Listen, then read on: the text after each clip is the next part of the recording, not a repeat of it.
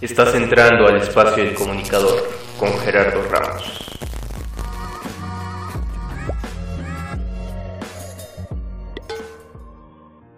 Te doy la bienvenida al sexto episodio de este podcast, el cual puedes escuchar cuando quieras, donde quieras y cuantas veces quieras en la plataforma de tu preferencia.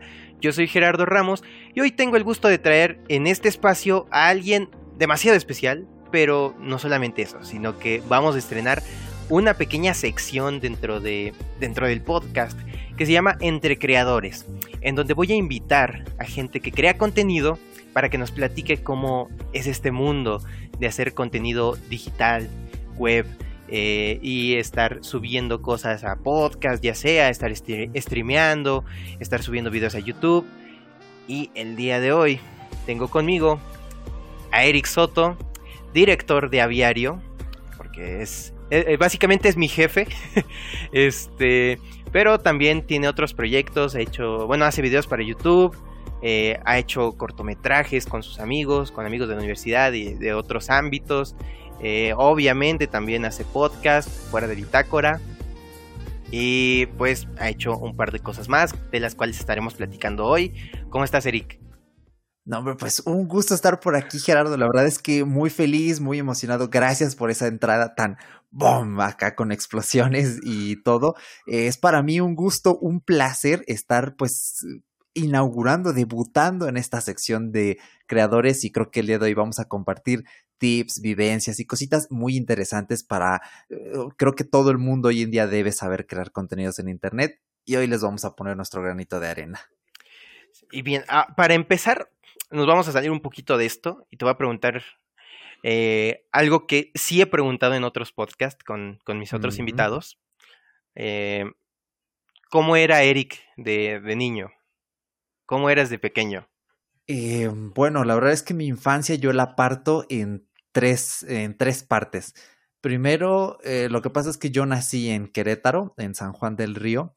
Eh, después de bebé estuve viviendo mis dos primeros años de vida en un pueblo, está en la mera frontera en el Estado de México y Querétaro. Es parte del estado, se llama Polotitlán eh, obviamente no te puedo decir, sí, mi primer, mi primer año de vida fue increíble porque no lo recuerdo. Hay por ahí una fiesta con una botarga de un Barney. Siempre está esta discusión de, bueno, los bebés no se acuerdan para qué les hacen fiestas, pero creo que son fiestas más para los papás en vez de los hijos, ¿no? Están en todo su derecho. Ya más o menos cuando tengo recuerdos, uso de memoria, eh, viví eh, dos años después en, en San Juan del Río. de los cuatro a los seis años, básicamente cursé mi kinder allí la verdad es que me la pasaba bien, me gustaba nuestra casa, tenía uno de esos televisores que eran el sueño de cualquier persona en los noventas, un televisor chiquito, cuadradito, con su antenita que le ponías pilas de las gordotas, y vámonos, ya podías ver la tele donde tú quisieras siempre que hubiera señal. El, em, ah, me encantaban los parques por allá, el kinder, todo. La verdad es que fueron buenos años. Y ya después, por motivos familiares, tuve que regresar al pueblo Allí estuve otros dos años, de los, eh, de los seis a los ocho. La verdad es que podría decir que ha sido una de las peores etapas de mi vida por el hecho de que eh, teníamos algunos problemas familiares, por ahí crecí con algunas carencias afectivas, eh, esas cosas que dices, chin, sí tengo que ir a terapia porque todavía acá uno las carga.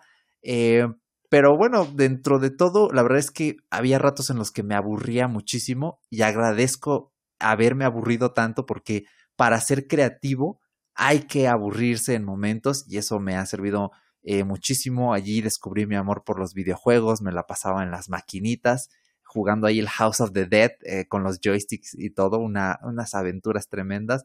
Y ya después eh, me mudé acá a Tizapán, mi querido Atizapán de Zaragoza, donde se vive y se goza. desde aquí ya he vivido prácticamente desde los ocho años hasta hoy en día y aquí espero quedarme otros cinco o diez años. Eh, hasta envejecer aquí, porque no, es un, es un lindo lugar. Y este, bueno, ya lo que fue mi infancia, que sería básicamente el resto de la primaria, de los 8 a los 11 años, eh, la verdad es que cambió totalmente todo, eh, mi familia, todo fue a mejor, mi rendimiento académico, descubrí, descubrí que podía ser una mejor persona y bueno, a día de hoy sigo intentando serlo. Eh, ¿En tu infancia, introvertido o extrovertido? Mm, extrovertido.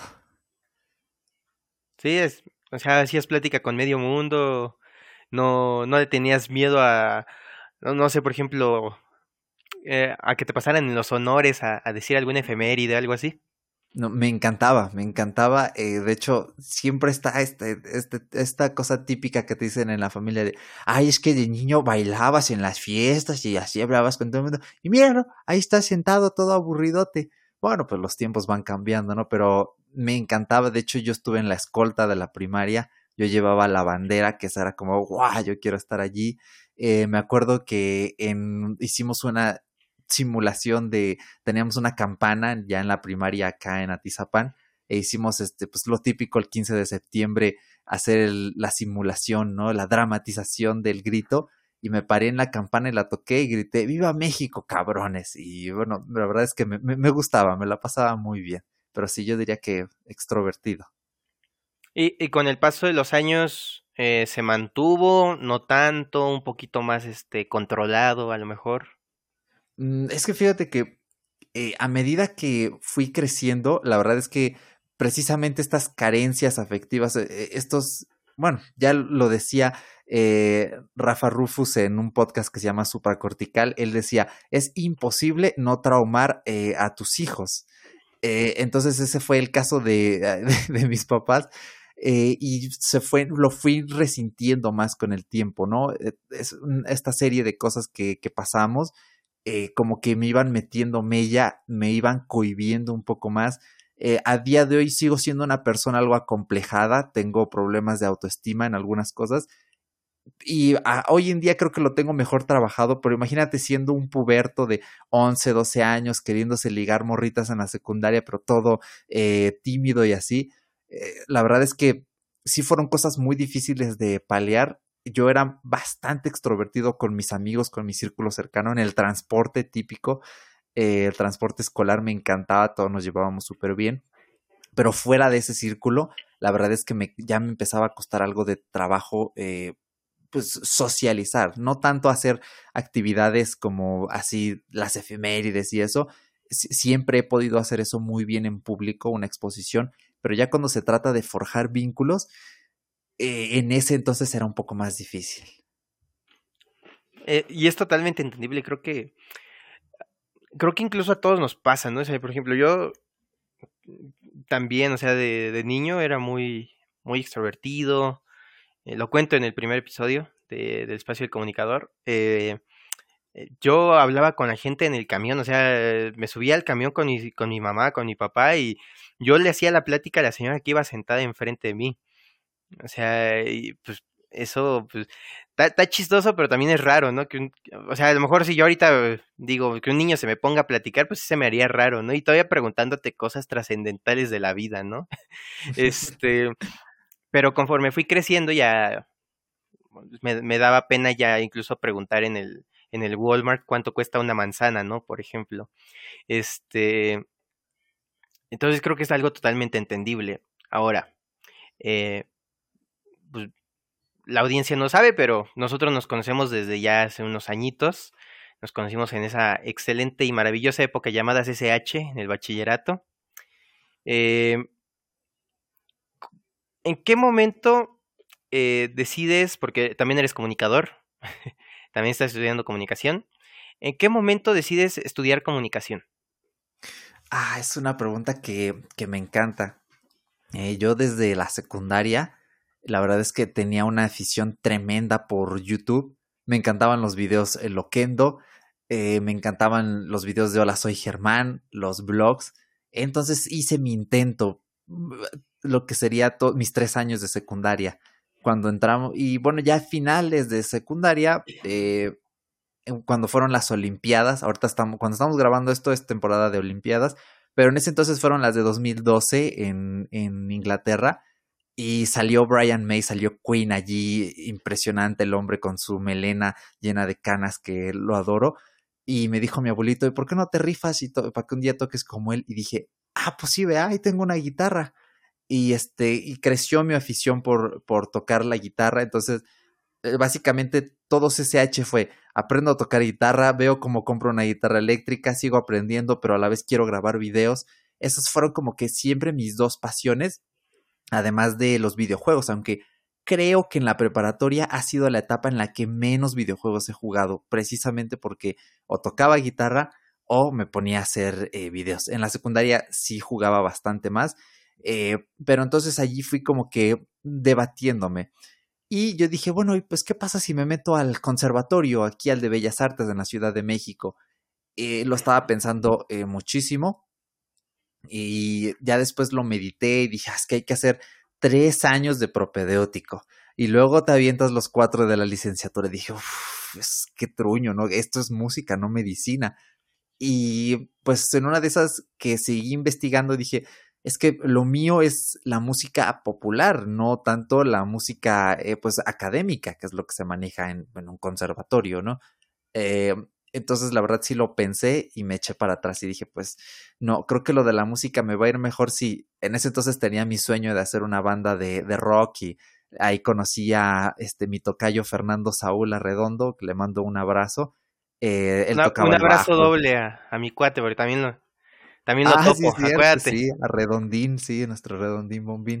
Eh, este, y pues él tocaba el bajo, cantaba, fuimos probando con personas, qué difícil es encontrar un baterista. Ahora me arrepiento porque hay bandas que no tienen baterista, simplemente ponen una pista que prearman. Digo, ay, qué tonto, pudimos haber hecho eso, pero en fin. Y dije, bueno, pues voy a estudiar música por afuera, pero ¿qué voy a hacer con mi vida?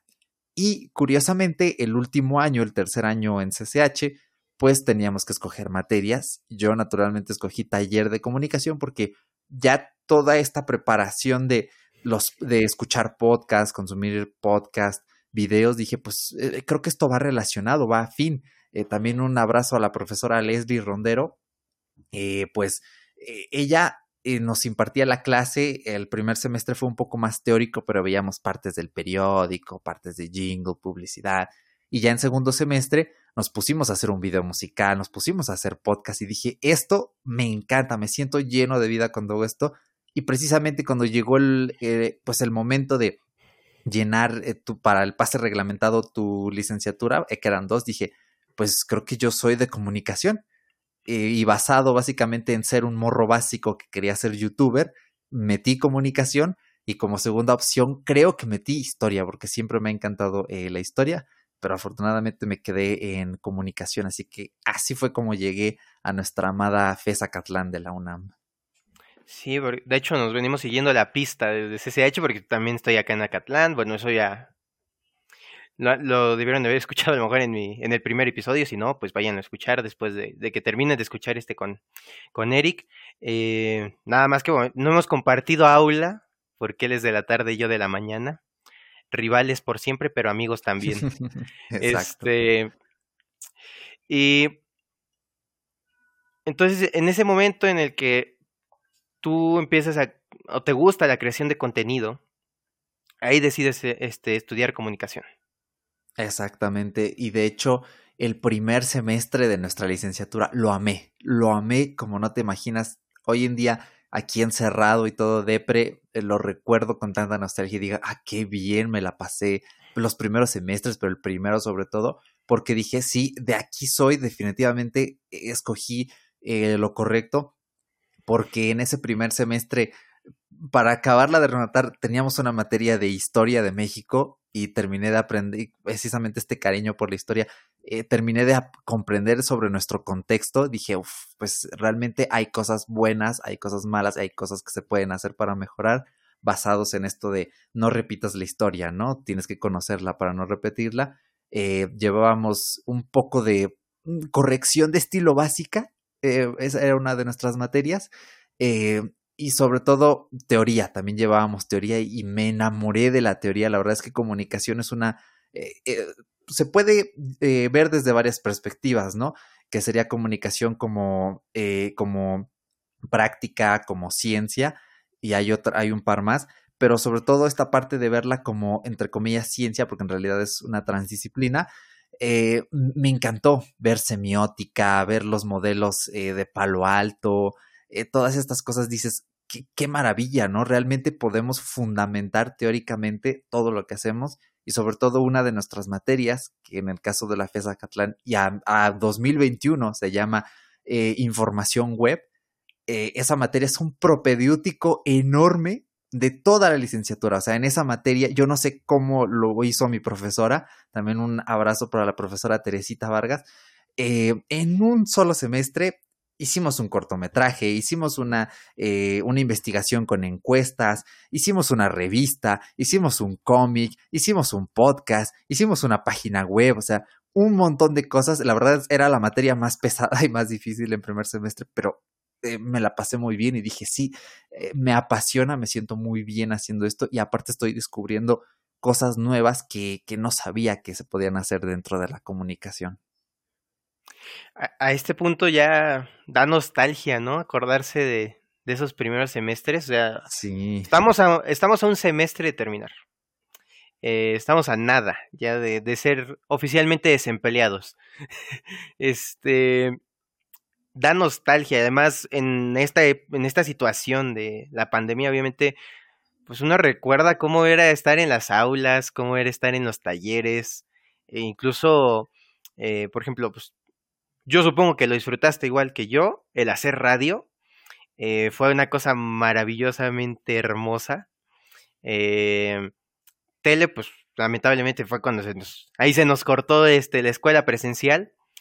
Pero, pero sí, concuerdo contigo. Creo que volteo a ver los primeros semestres y, y me da esa nostalgia de ya me acordé por qué hago esto, por qué estudio esto y por qué lo quiero terminar porque sí como que de repente es complicado por la situación este de cuarentena, como que uno se desespera de estar estudiando en línea, que es como de ¿dónde está el amor a esto, no? Pero volteas y es como de ahí está. Justamente está en ese en ese pasado que viví que, que, por lo menos pues no nos tocó toda la escuela en pandemia, imagínate, eso, o sea, yo, yo, yo veo a los chavos que van entrando, que entraron el año pasado y van a entrar este año y es como que ellos sí han de estar bien desganados. Son valientes, en el fondo son valientes, o sea, yo no me hubiera inscrito, francamente, yo he dicho, yo no me inscribo hasta que no acabe la pandemia, punto. Pero bueno, valientes. Nosotros como, como ya vamos encarrerados, pues ya le, le, le agarramos el gusto a sufrir un poquito. Exactamente, y, aparte no podemos darnos de baja ni nada, porque te das de baja y ya pierdes tus materias y no las puedes escoger, te va a tocar el cascajo. Te das de baja y ya no eres regular y ya no puedes aplicar a becas. O sea, sí tiene una serie de consecuencias que dices, no, pues ya estoy aquí, ya no me puedo detener. Conozco gente que sí se ha detenido, que sí se ha dado de baja, muy bien por ellos, porque creo que la salud mental es lo primero antes que otra cosa. Pero bueno, ya vemos personas que ya sea un poco por presión social, un poco por ganas de ya acabar, pues decimos, pues ya vámonos, es que ya falta poco. Sí, sí, sí, de hecho, este, así como son valientes los que, los que se inscribieron este su primer semestre en pandemia, son valientes, muy valientes los que se salen este a media carrera, a punto de terminar, para primero estar bien consigo mismos, porque pues la, tú lo dijiste, la salud mental es importante y necesaria también este eh, pues velar por, por ella. De hecho, como lo de la gimnasta, ¿no? De Estados Unidos, que, que renunció a varias de las competencias en las que estaba en final. Eh, y pues fue por su salud mental. ¿Y qué dijo Djokovic, el, el tenista? No, no, la salud mental no importa, lo importante es, es este, la, la, presión. Y ya ves que en el último partido que jugó aventó una raqueta hacia, el, hacia las tribunas, rompió otra, porque iba perdiendo. Entonces, háganle caso también a su salud mental. Pero bueno, a ver si regresando al tema del podcast, porque ya aquí vamos a hacer un, un podcast de pandemia, escuela y mezcla de todo. este dices que empezaste a hacer, bueno, por lo que entiendo, empezaste a hacer videos en tu etapa de secundaria. Sí, así es. O sea, yo era el típico. Eh, siempre me ha pasado lo mismo. Eh, llego tarde a la fiesta eh, porque empiezo a crear contenidos de algo cuando o ya está muy saturado ese nicho o ya es difícil o ya está pasando y ya no hay ni cómo recordarlo. Eh, entonces yo eh, me acuerdo que un amigo un día me dijo, oye, ¿y tú ves videos loquendo? Y yo me quedé así como pensando, ¿qué es eso de videos loquendo? Y ya me dijo, ah, busca este video. No, hombre, me partí de risa porque esas voces mecánicas XD, XD, XD. Eh, la verdad es que junto con mi mejor amigo Paco Luna, eh, hacíamos de las nuestras. Nos reíamos muchísimo, compartíamos videos. Yo dije, pues yo quiero hacer lo mismo. Así que me puse a hacer mis videos loquendo. Fueron más o menos como dos años de estar haciendo videos loquendo hasta que un día dije, pues mira, ¿sabes qué? Ya como los videos loquendo ya están muriendo, ya están pasando de moda, vamos a darle ya a, a, grabar un blog, a que se vea mi rostro. Y inspirado un poco por esta mezcolanza que veía de Dross, de, bueno, yo vi los videos viejos de, de Dross antes de que empezara el Octubre Eterno, cuando hacía sus videos contando historias de terror y estas cosas, bien influenciado por, eh, por principalmente por Germán y Dross, dije, quiero hacer algo similar y que me empiezo a grabar. Mi primer video en, la que, en, el que, en el cual le muestro mi cara al mundo fue uno desmintiendo el juego de Charlie Charlie, que ya dirán, wow, eso fue hace mil años. Pues sí, ya tiene como, como siete años de eso, siete, ocho años. Y este, pues me grabé, me esperé a la medianoche, puse unas velas acá estilo Dross, me puse a jugar y pues naturalmente nada pasó, ¿no? Eh, y así fui haciendo videos poco a poco y la verdad es que lo disfrutaba mucho y lo hacía como podía. Mis primeros videos los grabé con un Moto G de primera generación, ya luego lo cambié por un iPhone 4S y así fui escalando poco a poco.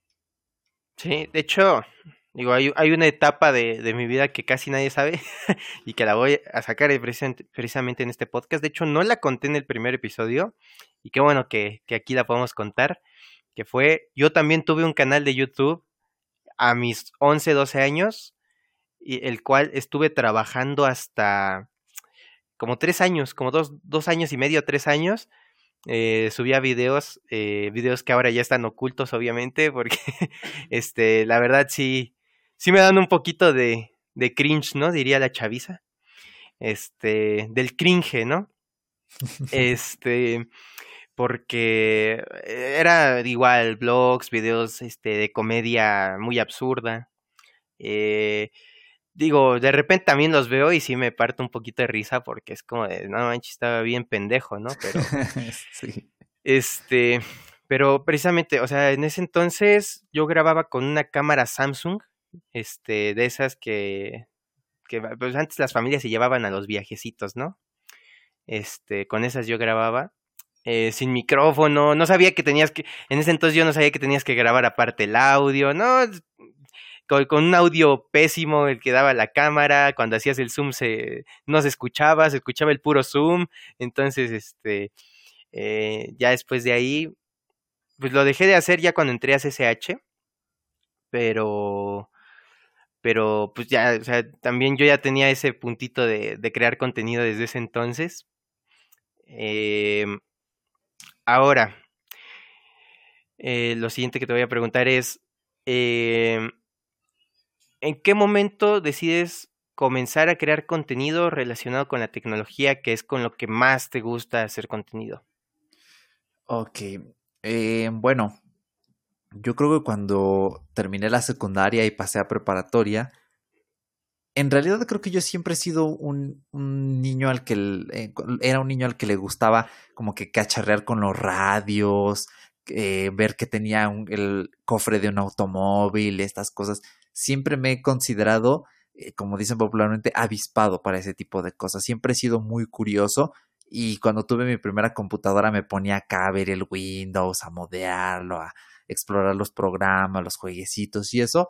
Entonces siempre se me dio muy bien. Realmente la culpa de, pues digamos, mi pasión geek la tiene eh, Paquito, Paco Luna, un abrazo, eh, porque él empezaba a llevar gadgets, que ay, ahora llevo el Walkman, que ahora llevo el iPod Touch, y yo me quedo así como de wow, qué maravilla. Y él precisamente me vendió un Walkman, me vendió un iPod Touch, y allí dije, esto me encanta, me encanta esto de tener mi iPod con mis jueguecitos, de hacerle jailbreak, tener mis aplicaciones y todo, era algo genial. Y eh, precisamente llegó como el 2014 y dije, híjole, ya mi iPod ya está viejito, creo que necesito algo nuevo.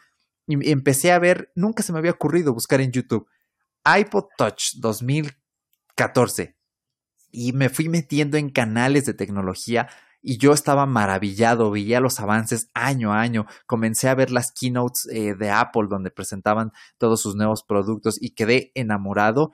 Por muchos años estuve viendo contenido tecnológico, pero yo seguía haciendo este contenido pues de blogs, ¿vale? Eh, entonces yo creo que más o menos por 2017 me alié con eh, Maldo, Alex Maldonado, otro gran amigo que he tenido desde CCH y en la universidad, y este, y dijimos, pues vamos a crear un canal que sea como un canal politemático, que sea como una revista en la que la gente encuentre eh, nuevas pasiones viendo diferentes tipos de contenido.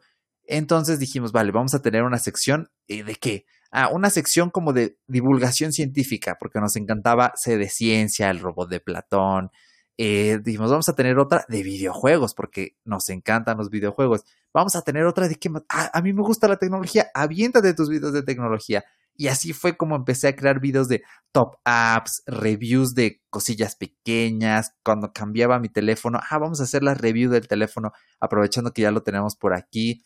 Y la verdad es que eh, me encanta seguir explorando esta faceta de experiencia de usuario en cuanto a la tecnología y ha sido pues una de mis grandes pasiones y yo creo que voy a procurar siempre estar a la última, aunque sea viejo, quiero tener acá las Apple Glass puestas y decir, bueno, pues ahora sí me voy a aventar un capítulo en Netflix con mis Apple Glass y todos, para, ya sabes, ¿no? Para no quedarnos rezagados porque algún día nosotros vamos a ser los nuevos migrantes digitales. Sí, algún día la, estafeta la vamos a pasar a las nuevas generaciones, ¿no? Ya nos va a tocar ser nos va a tocar ser los boomers en algún momento. sí. Nuestro pensamiento se va a quedar atorado. Van, van a, va a pasar cosas muy, muy interesantes con esta generación y con las que vienen. Eh, ahora, eh, también dices que, pues, obviamente la música te apasiona, ¿no? Exacto. Eh, obviamente compartimos el gusto por Queen, que eso bendito sea Dios, que, que, que, junta gente que le gusta Queen. E, esta pregunta normalmente la dejo para el final en, en los podcasts, pero como hoy, hoy, me estoy dando la libertad de hacer un desastre completo con el, con el episodio, pues te voy a preguntar eh, cuál es tu arte favorito. Entre de, de, todas las artes que hay, eh, ¿cuál es tu favorito? La música, sé que también por ahí te gusta el cine, entonces, a ver, cuéntame. Híjoles, es una pregunta difícil que me he, hecho varias veces porque, eh, por un lado, eh, desde, básicamente desde, ese primer semestre en la licenciatura de comunicación, descubrí que me apasionaba mucho precisamente crear contenidos cinematográficos, analizar un poco las películas. Me ha tomado años el desarrollar esta habilidad de saber leer mejor entre líneas las películas y verlas más con la cabeza fría y el cine tiene esta bondad de que es la suma de varias, eh, varias artes, ¿no? Principalmente se, se basa muchísimo en, en, la música, también conjunta un poco la fotografía, entre otros elementos más, ¿no? Hasta eh, podemos considerar al cine un propio eh, arte, ¿no? Como tal, una nueva, una nueva bella arte, así, para verlo más románticamente.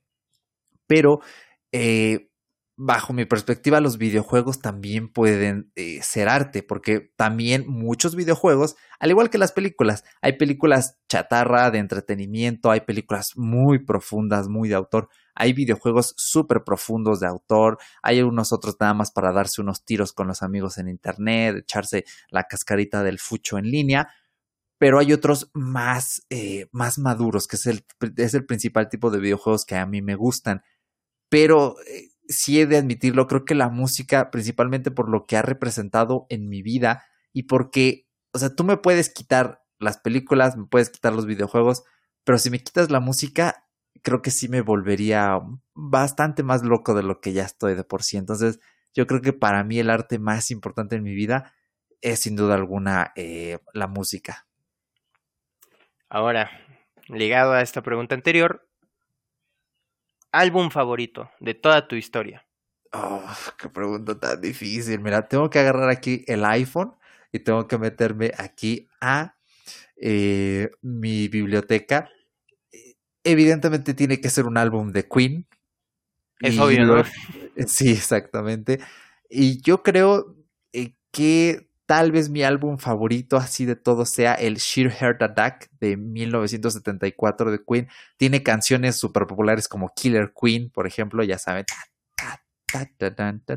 Es un álbum bien eh, complejo. Si tú lo lees entre líneas, leer música entre líneas es todavía más difícil que leer las películas, pero este álbum es como una celebración, es como una fiesta, por eso abre con en un sonidos de feria con Brickton Rock y cierra con una explosión en In the Lap of the Gods, eh, porque precisamente está conmemorando ¿no? esta celebración de la gente. Me parece un álbum bien redondo, fue básicamente el álbum que llevó a Queen a lo internacional.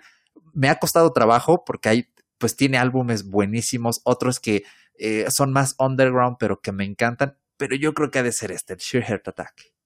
Ok. Es, es un discazo, güey. Es un pinche discazo. Maravilloso, güey. Este. Y ahora hablando también de, de, este punto del que te gusta el cine, que te gusta el lenguaje cinematográfico. Eh, ¿Cómo empiezas a crear este cortometrajes? ¿Qué te lleva a crear cortometrajes? Ah, pues esto nuevamente se lo debo a mi, a mi profesora Teresita Vargas porque su actividad final en información web fue tienen que hacer una adaptación literaria en un cortometraje. Y nosotros elegimos eh, El corazón del ator de Edgar Allan Poe. Y eh, ese fue nuestro reto. La verdad es que me la pasé tan bien grabándolo porque éramos un crew de seis personas, teníamos que armar equipos. Eh, ahí cada quien se fue acoplando, todos teníamos que actuar, entonces teníamos que escribir seis roles, unos más chicos que otros, evidentemente. Eh, hasta mm, en una de esas me compré un iPhone nuevo para que pudiéramos hacer unas tomas bajo el agua. Y este, bueno, tampoco no quiero sonar así de, ay, sí se compró el iPhone. Ya me tocaba realmente, eh, porque ya el que tenía antes ya, está, ya me estaba dando ahí un poco de lata. Entonces ya aproveché y dije, pues, ¿sabes qué? Vamos a hacer unas tomas bajo el agua, en la regadera y estas cosas. Y toda esa etapa de, desde escribir el guion, luego moverte a las locaciones, hacer ensayos, grabar, la iluminación, todo me encantó, todo me fascinó y sobre todo la edición. Eh, yo me considero antes que nada eh, un editor. Creo que una de mis partes eh, favoritas es la edición antes que otra cosa. Y porque principalmente ya llevaba varios años editando, ¿no? Mis videos de YouTube, aprendiendo técnicas, los programas, etcétera.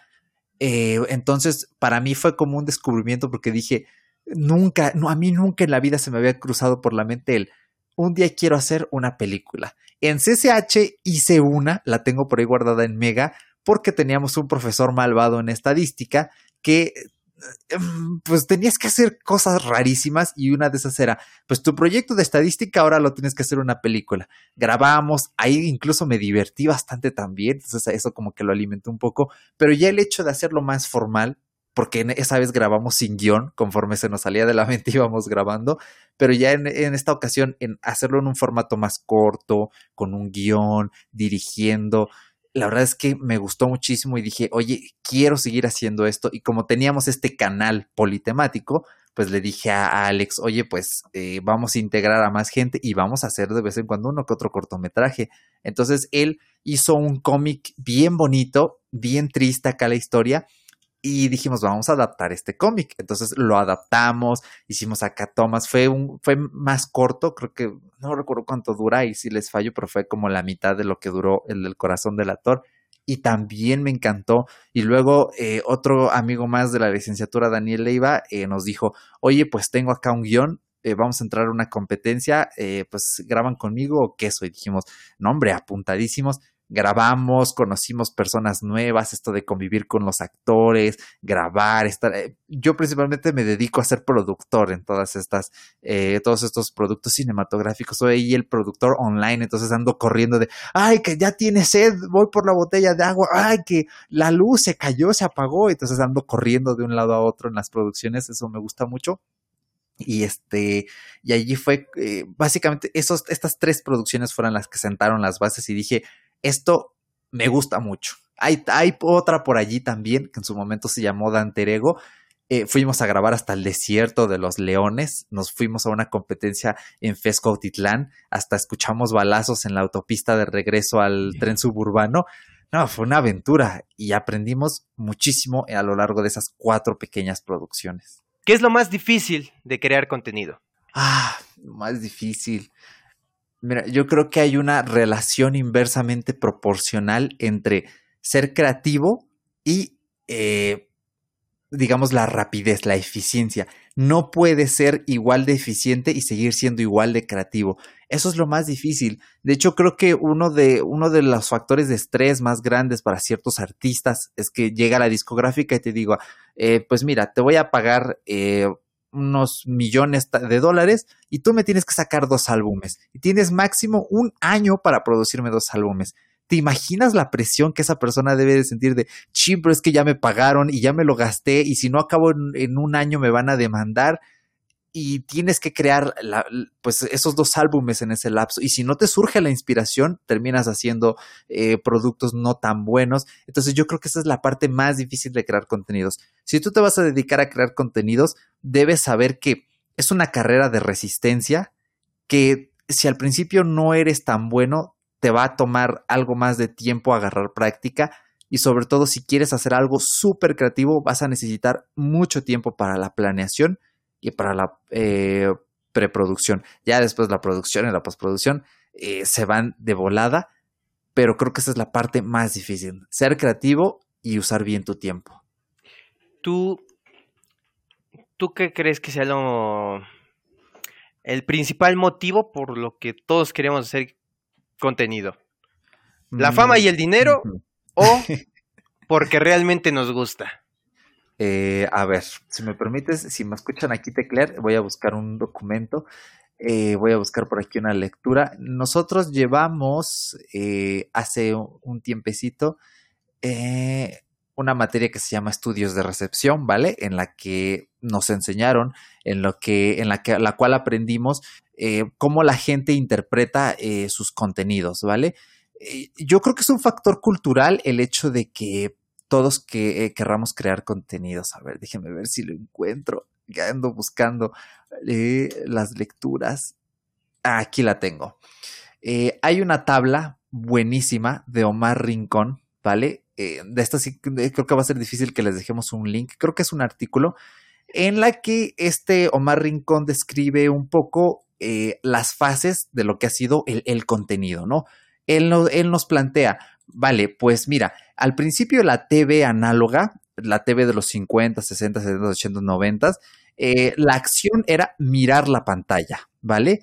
Y lo más importante era eh, este hecho de que, eh, ¿cómo, ¿cómo, sintetizarlo? Eh, en sí que el medio es el mensaje, ¿vale? Básicamente lo que hacía la gente antes con la TV análoga era mirar la pantalla. Después con el Internet, se rompe esto y ahora nosotros podemos intervenir en la pantalla, ¿vale? Y ahora la audiencia es el mensaje, ya no es un gran medio de comunicación, ahora son las mismas personas las que crean los mensajes y están esta serie de flujos, interacciones, eh, conexiones, ¿vale? Y este, por ejemplo, en la TV análoga, eh, podríamos decir que su función es eh, la tele, tú la ves, ¿vale? pero con el Internet ahora es en la tele tú te ves, a ti te pueden ver. Y ahora la TV 3.0, que es como lo plantea Omar Rincón, es que estamos rompiendo con la pantalla. Ahora la red entera, el conjunto, el cúmulo es el mensaje. Podríamos decir que se ha creado una comunidad que gira en torno a Internet y ahora eh, pues el público es básicamente esta comunidad. Somos todos co-creadores. Y podríamos decir que ahora la función de esta TV 3.0 es que la tele eres tú. Entonces yo creo que eso es lo que interviene un montón. O sea, vivimos ya en esta sociedad en la que nosotros somos la tele y yo creo que para cualquier adulto eh, es imprescindible que sepa crear contenidos. Tú no puedes salir de la universidad, tristemente pasa, pero tú no puedes de verdad salir de la universidad sin saber crear un buen video de YouTube, sin saber crear un buen podcast, sin saber crear, eh, pues tan siquiera en Canva una cosa para redes sociales. Yo sé que no todos nos dedicamos a lo mismo y que si alguien aquí nos escucha y quiere estudiar derecho, estudiar derecho, dice, ay, pues a mí para qué fregados me sirve crear un canal de YouTube, para qué fregados me sirve saber cómo hacer un, pues una infografía para Facebook. Bueno, en el hecho de que tú puedes llevar tus servicios más adelante o puedes crear una marca personal y puedes incluso tener acceso a mejores ofertas laborales, si en tu portafolio, si en tus habilidades está, oye, pues yo me dediqué tres años a tener un canal de derecho en el que divulgué derecho a las personas y ahora, pues basado en toda esta evidencia, yo quiero postularme para tu empresa porque tú necesitas a alguien que, eh, pues no sé, esté en constante eh, comunicación con la gente, ¿no? Eh, entonces, pues una empresa que busque un asesor, un asesor interno, ¿vale? Un asesor que trabaje allí de tiempo completo. Entonces, yo creo que por eso es bien importante el saberlo y yo creo que es, es, es más eso, que es, es, parte ya de nuestro ADN moderno, de nuestra cultura, ¿sabes? Entiendo. Sí, también eh, concuerdo. Creo que ya... Mmm, ahora sí, como, como dicen los adultos luego, ¿no? Bueno, la gente mayor a nosotros, porque ya también somos adultos. Este, como dice la gente ya mayor, ¿no? Los niños ya nacen con el teléfono, ¿no? Por ejemplo. Y, es que sí, y pues nosotros también, a lo mejor no nacimos, pero sí crecimos ya con avances tecnológicos muy, muy, muy importantes que a día de hoy pues siguen desarrollándose. Eh, y pues a lo que regresamos, a lo mejor mmm, creo que Mm, por ejemplo, en nuestro caso, la creación de contenido que hicimos desde secundaria era porque lo veíamos muy cagado, ¿no? O sea, y nos gustaba y era como que divertido. Y como que en ese entonces tú no te preocupas por el dinero, obviamente. En tiempos de secundaria, pues tú no te preocupas por, por trabajar, lo cual obviamente también habla de que vivíamos, vivíamos cierto privilegio de, de, no estarnos preocupando por comer, por dinero, porque pues ya de eso se, se preocupaban nuestros papás, porque pues al final de cuentas también es su obligación, somos o éramos su obligación. Este, pero pues nosotros nos, nos dedicábamos básicamente a jugarle, a, a, divertirnos, o sea, era lo que hacíamos, era divertirnos. Eh, obviamente ya crecemos, este, ahora que ya estamos más grandes, eh, nos damos cuenta que todo esto se monetiza, se puede llegar a más, eh, más allá, incluso hacerlo tu propio trabajo y es como de, pues, estaría chido, ¿no? Y, y, luego yo sí digo, a lo mejor y si hubiera seguido haciendo estos videos, irlos mejorando de calidad, cambiando a lo mejor de contenido, pero ya con el callo que traía desde ese entonces, pues a lo mejor pues, ahorita ya estaría eh, en otro lugar, pero pues quién sabe, ¿no? Eso ya es, eso son, son suposiciones, pero, pero es, es, lo chido y creo que muchos de los creadores de contenido, quieras o, eh, bueno, uno quiera o no, deben de aprender aunque sea o tener aunque sea unos pequeños cursos de lo que significa comunicación, porque hay muchos que crean contenido, pero pues no es de meritar, pero no, no estudiaron algo relacionado con, con la comunicación y muchas veces pues pueden llegar a decir algo, a hacer algo que pues los les cague la carrera en, en internet básicamente. ¿Por qué? Porque no supieron hacer eficiente su mensaje. Claro, claro, sí, debe haber principios éticos. Sabes, yo creo que nos reímos a veces de esto, pero eh, yo creo que ya es algo que se está volviendo verdad. Incluso los niños deben tener eh, pues lecciones de eh, comunicación ética, de ética en comunicación, un poco de ética y periodismo, creo que es la parte más importante. Eso, es, eso creo que es lo que nos diferencia a la gente que nos formamos profesionalmente en comunicación, que incluso conocemos un poco la perspectiva periodística, el buen periodismo y esto sí pone un parteaguas en la forma en la que te comunicas con los demás. Yo veo mis videos antes de estudiar comunicación y después y digo, wow, o sea, sí cambió un montón y sí se nota que hay un impulso ético de, de por medio, ¿vale? Y yo creo que incluso a los niños se les debe empezar a enseñar, oye, ¿cómo crear buen contenido para TikTok? Oye, pues en vez de grabarte bailando y haciendo lo que todo el mundo y no aportando nada, ¿qué tal si te pones a hablar de temas que te gustan y en los que eres bueno y siempre poner por delante este deseo de darle siempre a los demás. Creo que Internet es mucho de siempre dar, aunque quizá no siempre recibes, pero ya este hecho de predisponerte a ello, de hacer buenas prácticas dentro de cualquier plataforma de contenido, ya hace una gran diferencia entre saber crear contenido y pues hacerlo, no quiero decir mal ni al aventón, pero digamos, mm, pues no tener una intención em, establecida, fundamentada. exactamente. Sí, es que o sea, es, es, lo que te digo, no es de meritar el trabajo a lo mejor de, de youtubers, de streamers, de podcasters, pero muchas veces sí se ve afectado el trabajo que hacen porque no tienen algún fundamento dentro de lo que es comunicar. Porque si lo pensamos, ellos al final de cuentas ya son comunicadores. hayan estudiado no, son comunicadores porque su mensaje llega a mucha gente y no solamente eh, mm, se refiere a que ellos a lo mejor puedan eh, mostrar marcas, puedan este, hacer distintas cosas dentro de, una dentro de estrategias de marketing digitales, sino ya también son una marca personal, su cara, su voz, son una marca personal y deben de protegerla. Eh, y, por ello, y por ello yo creo que estamos viendo muchos casos ahorita de youtubers arrestados, que los funan, que la misma plataforma los manda bien lejos porque no tienen ese fundamento ético de, de su profesión, porque ser youtuber, ser creador de contenido, ya es una profesión y, y no lo ven como un trabajo, muchas veces lo ven como un... Es como que yo hago videos en YouTube y me pagan por eso y, no me importa eh, lo que diga ni me importa nada. Eh, cuando realmente pues es su trabajo, es su trabajo porque por ello están, están generando dinero. Y creo que la seriedad es una de las cosas principales. O sea, así tú hagas videos de risa, de comedia, debes de ver tu trabajo con seriedad y creo que los, los creadores de contenido actuales y los que quieran ser creadores de contenido y estén escuchando este podcast deben de aprender, aunque sea fundamentos básicos dentro de la ética profesional del, de, de, la comunicación. Claro, y sabes qué, aunado a esto, yo creo que incluso un poco más allá de la ética y tal vez antes de, yo creo que sí es necesario también plantearlos, eh, plantearnos el cuestionar lo que consumimos, cuestionar por qué lo que consumimos es como es y también cuestionar cómo está nuestra sociedad a nivel educativo. Eh, fíjate que precisamente quiero recomendar eh, un episodio de un podcast hermano aquí de Aviario que se llama Todo Lógico, que es ahorita el que lleva la batuta en cuanto a contenidos de, vida moderna. Eh, les, va a gustar mucho, denle una escuchadita, se lo voy a enviar a Gerardo para que lo ponga acá abajo en la descripción. Y hablamos precisamente de cómo ha sido nuestro camino por, por YouTube, porque también eh, Daniel Bercor, que le mando un abrazo, él también eh, ha sido pues creador de contenidos principalmente en YouTube y ahora con el podcast.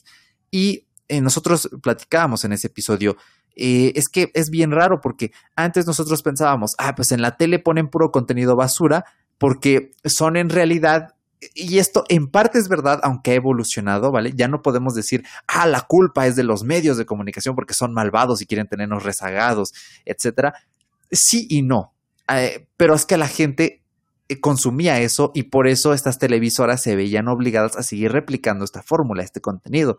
Eh, si no voltea a ver a la BBC y es otra cosa completamente distinta. La verdad es que vivimos en ese eh, universo paralelo en el que tuvimos una televisión basura y cuando pudimos haber tenido algo como la BBC, pero bueno, eso fue de los años 40, 50 y así que bueno, fue nuestra mala suerte. Y eh, Daniel Bercor decía, es que ahora tú te metes a la sección de tendencias en YouTube, analizas lo que ve la gente y es también basura. ¿Y cómo es esto posible si ahora ellos tienen la elección? Si ya no hay un medio malvado detrás que está controlando todo el tiempo qué es lo que vamos a ver. Bueno, en realidad sí lo hay, es YouTube ese medio malvado que controla qué es lo que vamos a ver, ¿no? Por las recomendaciones y esto, el algoritmo. El algoritmo, ajá. Exacto. Pero tenemos nosotros un poder de decisión.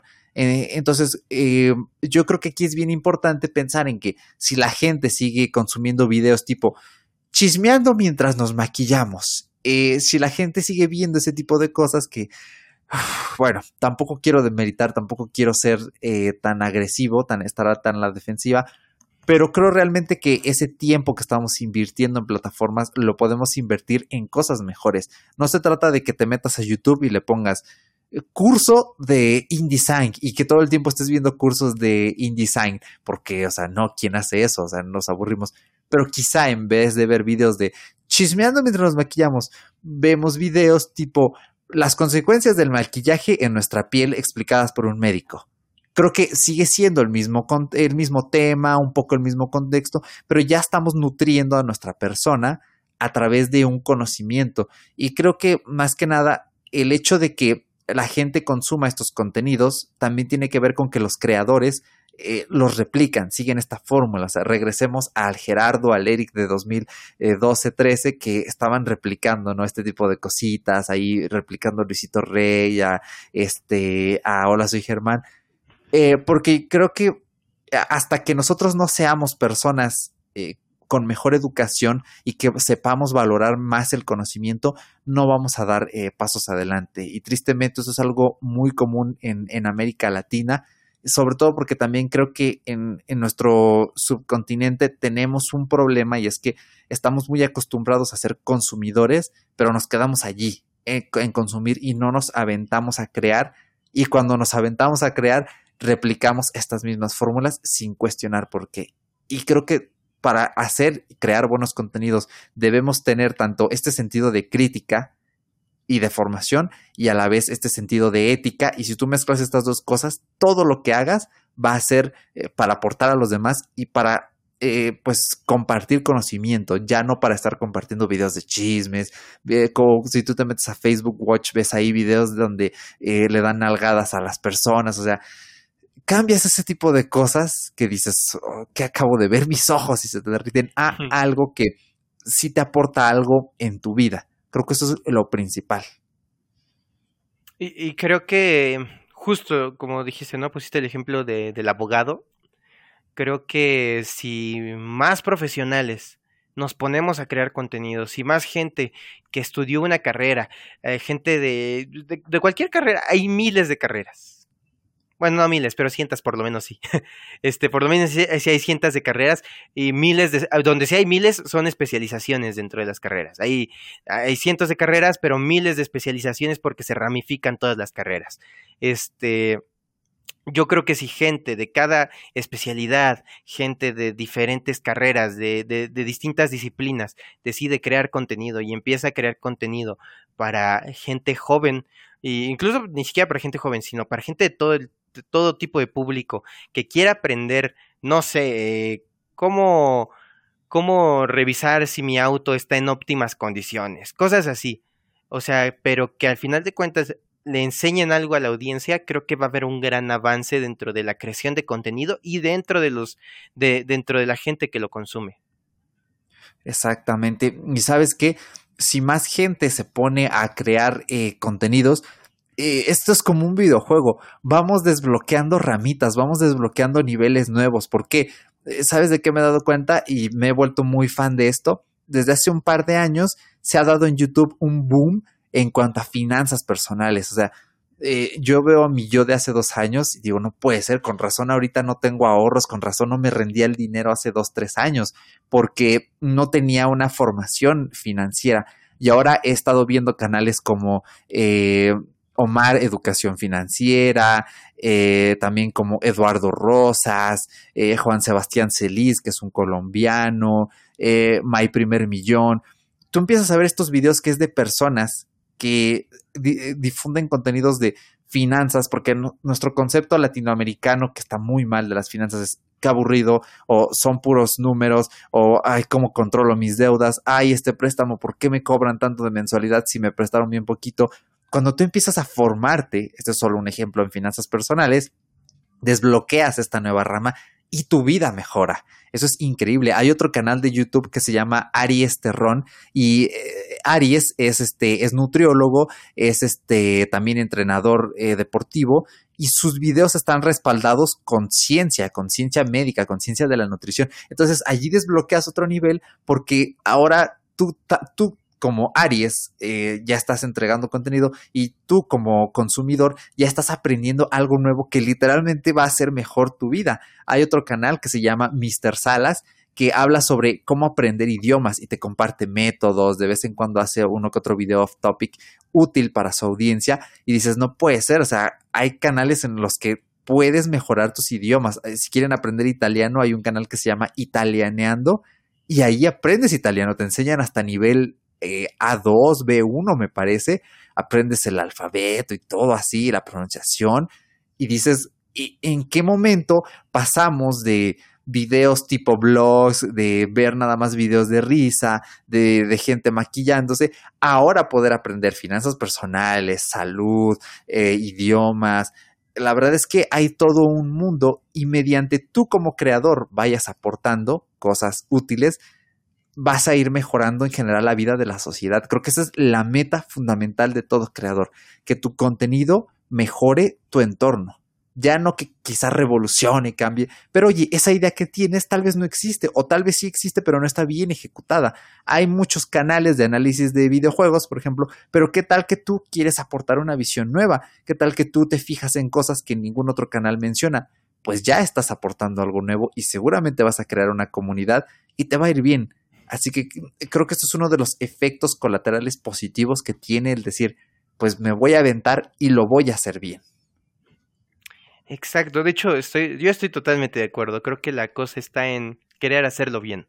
Eh, más allá, obviamente diviértete, obviamente, o sea, porque si no lo vas a hacer por si no lo vas a hacer por divertirte, pues mejor no lo hagas también porque claro. Eh, creo que tienes que hacer, eh, tiene que ser algo equilibrado, algo que te guste, pero algo que sepas hacerlo bien y que lo hagas eh, con muchas ganas, incluso que, en, que tú mismo digas, bueno, yo no sé hacer videos, no sé crear contenido, pero le, le, voy a ir tomando el ritmo, eh, le voy a ir, me voy a ir metiendo a tutoriales, voy a ir empezar, voy a empezar a agarrarle la onda aquí a los programas de edición y poco a poco va, hay, hay gente que que no, o sea, canales de ciencia, por ejemplo, de, este que pues tú dices, bueno, pues no saben absolutamente nada de iluminación, no saben absolutamente nada de eso. Se nota como al inicio empiezan un poquito bajos de calidad, pero conforme va pasando el tiempo, ya tienen iluminación, ya tienen cámaras acá perronas, y, y, dices, ah, bueno, aquí se nota que le estudió y que, y que lo hizo con gusto y que lo hizo con ganas. Creo que una parte muy importante es hacerlo porque te gusta, porque tienes la inquietud de hacerlo. Mm, si, mm, si dices, es que sí, pero no, y a lo mejor sí me gusta hacerlo, pero como que me da flojera o me aburre, pues a lo mejor no es tu camino tampoco. Claro, ahí es donde debes decir, eh, pues tal vez no, tal vez no empecé donde yo debería, ¿no? Eh, yo estoy pasando por algo similar justo ahorita y quiero cambiar por completo eh, de, pues mi creación de contenidos. Quiero irme diversificando hacia nuevos temas, hacia cosas que he descubierto que me apasionan. Entonces sí, creo que es una mezcla de pasión, vocación y aprendizaje. Y justo como mencionas, la verdad es que yo veo, yo veo mis videos de 2015 y digo, bueno, eh, hacía lo que podía, no tenía iluminación, era todo con el foco de mi cuarto veo mis videos de 2017, 2018 y ya tenía un softbox, eh, pero la, calidad no terminaba de gustarme, mi, mi, habitación no era atractiva en cámara, la corrección de color no era la mejor. Veo ya mis videos de 2019, 2020 y digo, ah, esto sí me gusta más, pero fíjate cuántos años ha tomado desde ese primer video hasta que ya empecé a tomármelo más en serio y hasta estos años en los que digo, pues podríamos decir que ya cuando dije me quiero dedicar a esto bien, me ha tomado unos dos, tres años el encontrar una buena calidad para los videos, que haya buena iluminación, que yo hable fluido, que se vea bonito, que la edición esté bien. Y realmente te vas eh, curtiendo y cuando quieras hacer cualquier tipo de video lo vas a hacer bien y siempre puedes seguir mejorando porque hay canales de YouTube que se encargan para enseñarte efectos visuales, efectos especiales y cuando quieres darle un toque especial a tu contenido, vas a ir mejorando y ya vas a saber cómo hacer cosas nuevas. Entonces, en realidad aquí el cielo, pues es la creatividad. E incluso ni siquiera eso, no hay un límite como tal, porque entre más te pongas a ilucubrar, a planear tu contenido, más puedes sacar cosas eh, pues mejores, ¿no? Ahí ya aplique un más mejor, pero bueno, ustedes me entienden. Sí, yo, bueno, Creo, creo en lo mismo, creo que es una mejora constante, es poco a poco, ir creciendo poquito a poquito. Además, hay que considerar que si queremos hacer videos con la calidad, eh, no sé, solo un ejemplo. No diga que a lo mejor es el mejor contenido, pero es solo un ejemplo. Con la calidad de los videos de Luisito Comunica, por ejemplo, ¿no? Pues no, carnal, ese güey tiene una pinche cámara de ¿qué te gusta? ¿60, 50 mil varos? Este, entonces, pues tampoco, o sea, tampoco es así. Hay que empezar con lo básico, tu teléfono, tu, con, con tu webcam. O sea, otro ejemplo, tampoco digo que sea el mejor contenido o sí. O sea, eh, Auronplay. Ese güey toda su vida ha grabado con una webcam. O sea, con una webcam. Obviamente ya mejorando la de calidad, pero pues tampoco te va a costar una webcam el tanto dinero a comparación de la cámara con la que graba pues, Luisito Comunica, en, en, el ejemplo que puse. Este, creo que es ir poco a poco y creo que hay una cuestión que no sé si a ti te ha llegado a pasar en algún momento, a mí me pasó mucho con mis videos de, de secundaria, este, esta cuestión del desánimo. Eh, este de, no manches, solo, mi video solo lo vieron 20 personas, 50, o este podcast solo lo escucharon 5 personas. Y está esta cuestión del desánimo porque ves números gigantescos en, en, en grandes nombres, ¿no? Y, dices, pues, pues nunca voy a llegar ahí. Además, así como hoy yo pude haber empezado a crear este contenido, 25 personas más empezaron al mismo tiempo que yo. Y es una carrera entre los 25 a ver quién llega primero a 100, a 1000, a, a 10 mil, a 100 mil, a un millón. Y pues es como mm, pues esto se complica, yo mejor ahí lo dejo porque ya me desanimé y no va a salir nada bueno. Creo que existe mucho esta cuestión, ¿no? Ah, sí, acabas de tocar aquello, una herida, una llaga en mí. Oh, me duele. Y no solo a mí, a muchas personas. Es un tema bien complejo. Voy a tratar de simplificar mi perspectiva lo más eh, que se pueda. Mira, eh, es difícil plantearse esta meta súper noble de yo voy a hacer contenido y tenga las visitas, las escuchas que tenga, está bien para mí, porque yo lo hago así para el que quiera, para el que escuche.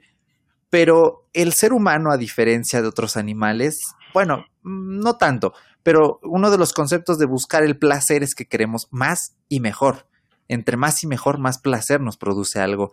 Y crear contenidos y tener más visitas, mejor interacción con la audiencia, te va creando este placer y nos vamos haciendo adictos a esta dopamina, a estos neurotransmisores. Entonces, eh, obviamente hay que aprender muchas cosas. Si tú te quieres dedicar a crear contenido en plataformas, esto también lo discutí en ese episodio de Todo Lógico de nuestro camino por YouTube. En serio, eh, verlo escuchar. Eh, allí mencionábamos, es que YouTube es un poco como el capitalismo tardío que vivimos hoy. O sea, habemos muchas personas y la distribución de la riqueza eh, pues está mal porque entre más somos, menos se reparte para cada quien y por ende menor calidad de vida tenemos. En YouTube es algo similar. YouTube es una plataforma súper saturada, súper quemada y por ende si tú entras a competir, te va a tocar una tajada menor del pastel. ¿Cuál es la diferencia? Eh, bueno, más bien, ¿cuál sería como quizá algo optimista que tanto en la vida real como en YouTube puedes ir ganando más tajadas del pastel. Tienes que trabajar más, tienes que buscar mejores empleos, mejores fuentes de ingresos. En YouTube tienes que hacer mejores videos, hacer mejor SEO, mejor publicidad, eh, incluso cambiar tus temas, crear nuevos canales, pero tienes esta opción de ir probando, eh, escalando. Entonces, si tú vas a hacer contenidos para YouTube, tienes que ir con la mentalidad de que va a ser muy difícil salir adelante hagas lo que hagas va a ser bien difícil porque eh, lo que tú estás, lo que tú ya estás haciendo, ya lo está haciendo alguien más probablemente. Pero tampoco hay que quedarse con esta idea de, es que ya ya me metí a investigar este nicho de mercado y ya hay cinco canales que lo están haciendo. Ok, ve esos cinco canales y piensa qué no están haciendo o qué idea tengo yo que va a ser diferente a mi canal de esos cinco, porque realmente esto no es una competencia, realmente entre creadores podemos cooperar compartir audiencias, compartir nuestros contenidos. Por ejemplo, ahorita lo que estamos haciendo Gerardo y yo, que estamos creando contenido el uno para el otro y así vamos difundiendo nuestras audiencias. Eso es una puerta que siempre está abierta, no dejarte intimidar y siempre querer meterte eh, a crear algo que no estén haciendo los demás, bueno, bajo un método distinto, porque a la gente, pues, a mucha gente le va a gustar cómo hablas, cómo te ves, cómo presentar los contenidos y a mucha otra no. Y ahí está la diferencia, que a la gente que no le guste como lo hace otra persona, a lo mejor sí le gusta cómo lo estás haciendo tú. Entonces creo que eso es algo bien importante. Con YouTube, la verdad es que a mí me parece una plataforma de mierda, yo lo voy a decir así, eh, sin, sin este meramientos. Para los creadores es horrible, es horrible porque te condicionan, es como estar tirando de una máquina tragamonedas de casino, eh, cambias títulos, cambias miniaturas y nunca le das al palo. Entonces se vuelve muy adictivo y sufres mucho. Por eso hay que estudiar antes cómo, voy a, cómo va a ser mi estrategia de marketing, qué redes sociales voy a utilizar, eh, cómo le hago para mandarle quizá un mensaje a este canal que no es tan grande y que me puede ayudar, ¿no? Eh, realmente hay que, todo se basa en eso, en saber difundir tu contenido. Lo mismo para el podcasting. Aquí aprovecho para lanzar nuestro spam. Aquí en Aviario Podcast, en nuestra red de podcasting, pues por ejemplo, eh, a Gerardo le ha tomado muchos meses el crear sus episodios, definir sus redes sociales, porque precisamente para no estar en esto de, ay, es que tengo pocas oídas o no sabía qué micrófono comprar y esto, pues eso nos dedicamos en Aviario, a decirle a la gente que quiere crear un podcast, oye, pues tienes que hacerlo así, te recomendamos así, cómprate este micrófono, edítalo así, eh, también por eso digo el pequeño spam, si tú quieres crear un podcast y este episodio te está motivando y dices, ah, me quiero lanzar con un podcast, mándanos eh, ahí en la página de contacto de Aviario que va a estar acá abajo en la descripción, allí en contacto nos mandas eh, tus datos, nos dices de qué quieres hacer tu podcast y nosotros te damos asesorías completamente gratuitas porque pues así es esto en Latinoamérica, ¿no? Tenemos que ayudarnos unos a los otros, si no, no salimos adelante. No sale nadie. Exactamente. Entonces creo que es esta eh, perspectiva de, uno, eh, en la vida tener eh, expectativas es bien peligroso. y lo vivimos todo el tiempo. Ah, yo también le gustaría a esa persona. Ah, y te haces expectativas y luego te batean y dices, ah, no puede ser sufrir por mis expectativas. Es, ah, iré a triunfar con mi canal de YouTube. Sí, voy a tener mil vistas en mi primer video y tiene cinco, diez, una y te caes. O sea, te, pues las expectativas te tumban en todo. Entonces tienes que ir bien preparado, tienes que ir con cero expectativas y sobre todo eh, tienes que saber, como ya mencioné hace un rato, es una carrera de resistencia. Realmente vas a vas a salir adelante si perseveras, si sigues creando buen contenido, si buscas técnicas de marketing y si te sientes cómodo y ves que lo estás haciendo bien, que todo va constante, pues como dirían en España, la vas a petar, tío. Seguro que la vas a petar, pero tienes que ser bien constante, tío. Nada de apresurarse, nada de cabrearse. Entonces creo que esa es la clave respecto a lo que mencionas, Gerardo. Bien, ya casi vamos cerrando el podcast porque la plática está muy buena, ¿eh? la neta. Eh, pero ahora me gustaría ir con otra pregunta que es, ¿has creado distintas, o bueno, distintos formatos de contenido has, hecho en, a lo largo de tu carrera como, como creador en, en Internet? ¿cuál es el formato que más te gusta? Ah, qué difícil, ¿eh? ¿eh? Yo creo que el podcast, el podcast me encanta. Eh, la verdad es que estos últimos meses he pasado por situaciones de salud difíciles, he tenido mucha ansiedad y escuchar podcast me ha ayudado a calmarme muchísimo. Eh, hay mucha gente que tiene creencias raras sobre el podcasting. Si tú que nos estás escuchando, es tu primer podcast que escuchas, eh, espero que no estés sentado en el sillón ahí quedándote inmóvil por una hora porque crees que eso es escuchar un podcast. Espero que estés barriendo, lavando los trastes, sacando a pasear al perro de camino al súper, al banco, en el transporte público, porque es allí donde se escucha el podcast mientras haces otra cosa, ¿vale? Eh, y yo precisamente estos meses he, apaleado mi ansiedad eh, escuchando contenidos, nutriéndome, aprendiendo cosas nuevas.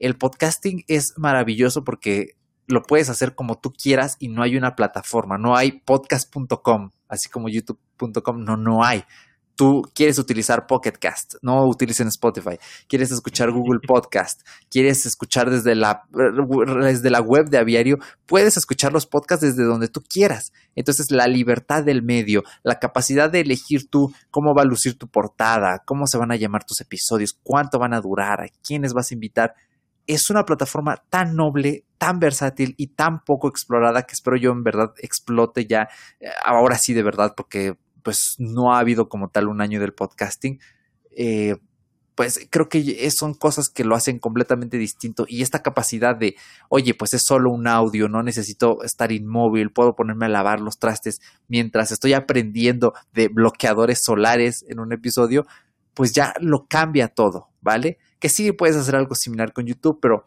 pues no es lo mismo. Al final tienes que mirar a la pantalla tarde o temprano, a menos que escuches podcast en YouTube. Si tú estás escuchando este podcast en YouTube, eso es un poco extraño, de verdad, porque el chiste es que bloquees el teléfono y te lo eches a la bolsa y te vayas a hacer otra cosa. Y si no pagas el premium, pues obviamente no puedes hacer eso, ni descargar el audio, a menos que pagues. Entonces, bájate Google Podcast, porque tiene su aplicación de podcasting, obviamente, Google, y allí sí te descargas el audio, te lo echas al bolsillo y lo bloqueas y todo. Entonces, creo que eh, de ahí también nació esta red de podcast aviario eh, y esta intención de estar ayudando a los podcasters, porque es un medio tan poco explorado y con tanto potencial que queremos eh, enseñarle a la gente a que lo haga bien y a que lo disfrute.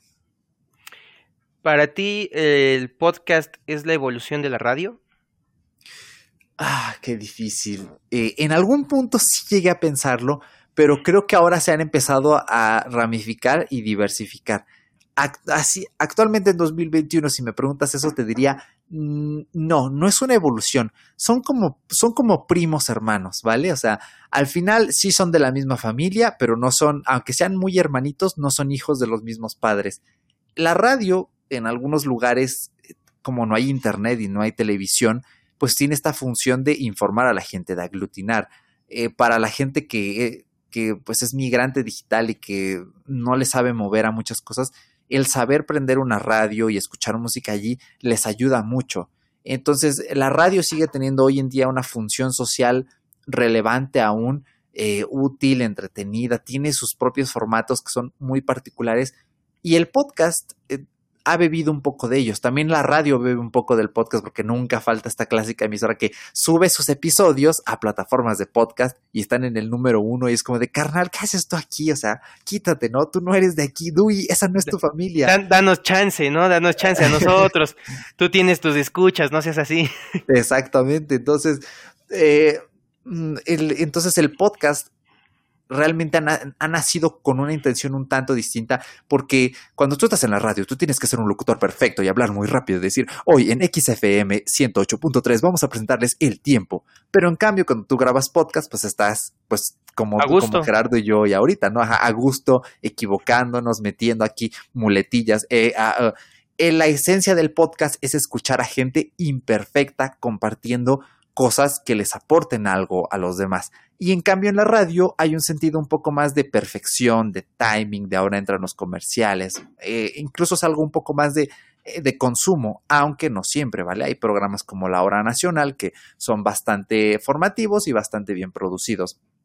Pero creo que han divergido bastante y hoy en día el podcasting está tomando una esencia completamente distinta. Pero eso sí, y quiero dejarlo bien en claro. Si tú tienes la intención de hacer podcast, sí te recomiendo un montón que escuches la radio, que busques qué estación se adecua, se adecua a tus gustos, porque vas a aprender un montón de técnicas, vas a aprender cómo hablan los locutores y cómo puedes hablar mejor tú, vas a aprender cómo son los jingles, los IDs, cómo entran los sonidos y vas a aprender a producir mejor eh, podcast, porque tanto en el cine como en los podcasts, creo yo, está esta regla de ¿Quieres aprender a hacer cine? Ve cine. ¿Quieres aprender a hacer podcast? Escucha podcast. Pero también si escuchas radio te vas a nutrir.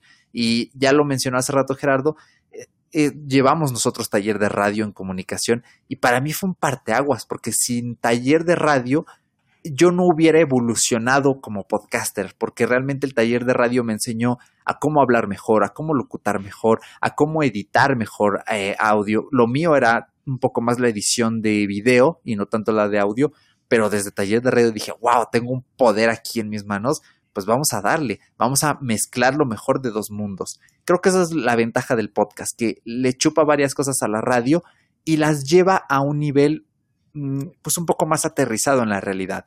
La desventaja es que no todo el mundo tiene internet, no todo el mundo tiene un smartphone y por ende no todo el mundo escucha podcast.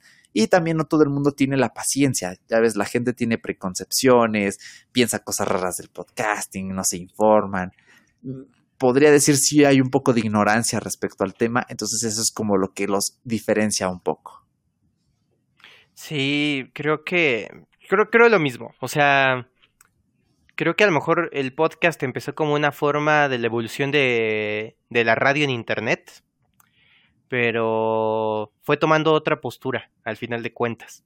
Fue yendo por otro lado, fue por, ejemplo, o sea, si nos pusiéramos tan estrictos como es la radio, ahorita yo ya me hubiera pasado de tiempo y ya me hubieran descontado gran parte de mi sueldo por haberle quitado tiempo al siguiente, este, bueno, que no, de hecho no, de hecho de tajo me hubieran cortado, me hubieran apagado el micrófono y ya sé que se de aquí ya va a entrar el otro, este, y, al contrario aquí, mira, por ejemplo, yo cuando hago radio, o sea, cuando lo hacía ya en escuela o es el semestre anterior que llevé radio, que fue muy diferente porque fue en pandemia, entonces fue a hacer radio en mi casa, fue como hacer radio por internet. Este, eh, la experiencia es muy distinta a hacer el podcast. En el podcast me puedo tardar pensando, en el podcast me puedo, eh, me relajo, estoy más a gusto. No quiere decir que haciendo radio no esté a gusto, me encanta hacer radio, pero estoy más tenso, estoy más tenso, tengo que ir leyendo el guion, tengo que ir revisando las preguntas al orden y este, sí cambia mucho el formato en cuestión a... Yo creo que es la rigidez. Yo creo que es la rigidez, es la estructura. Creo que el podcast permite una estructura más libre y más, que se adecue más al creador, porque la radio está totalmente adecuada al consumidor. Y eso no quiere decir que los podcasters no tengamos que adecuarnos al consumidor pero, pero nosotros hacemos algo que nos gusta con el formato que nos gusta y al final de cuentas, pues si eso le gusta a la gente también, pues qué chido porque vamos sumando gente que nos esté escuchando. Exactamente, sí, hay todo un trabajo detrás, hay que hacer investigación de mercado, encontrar nicho, o sea, realmente hacer podcast no crean que, ay, es que en la radio tienes que tener cabina, ir a pedir trabajo a la estación y tiene que haber así eh, un super microfonazo y una consola y todo eso no existe en el podcasting, pero en el podcasting tienes que primero investigar tu segmento, ver qué otros podcasts hay, escoger un nombre que no esté repetido ya. Eh, tienes que aprender a usar las redes sociales, en qué redes sociales funciona mejor el podcast. Tienes que escoger un buen micrófono, tienes que ver si no hay eco en tu cuarto, tienes que ver cómo vas a grabar, ¿no? Herramientas en línea, en local, puedes grabar con, con un iPad incluso. Eh, realmente hay muchos factores de por medio, página web, etcétera. Entonces, sí, digamos, en ejecución es más sencillo, pero en cuanto a planeación y operatividad es bastante más complejo que, que la radio, ¿no? Porque en la radio la gente te encuentra presionando un botón allí en el estéreo de su auto, ¿no? Pero en el podcast tienes que hacer un gran esfuerzo para llegar a las personas. Así que cada uno tiene lo suyo, es una de cal por una de arena, pero a mí me encanta y para mí es todo un reto, es todo un reto. Ya llevo tres años haciendo podcast y he aprendido un montón y sigo aprendiendo todos los días y quiero que la gente haga más y mejores podcasts y sobre todo que la gente escuche más y mejores podcasts. Eso es lo importante.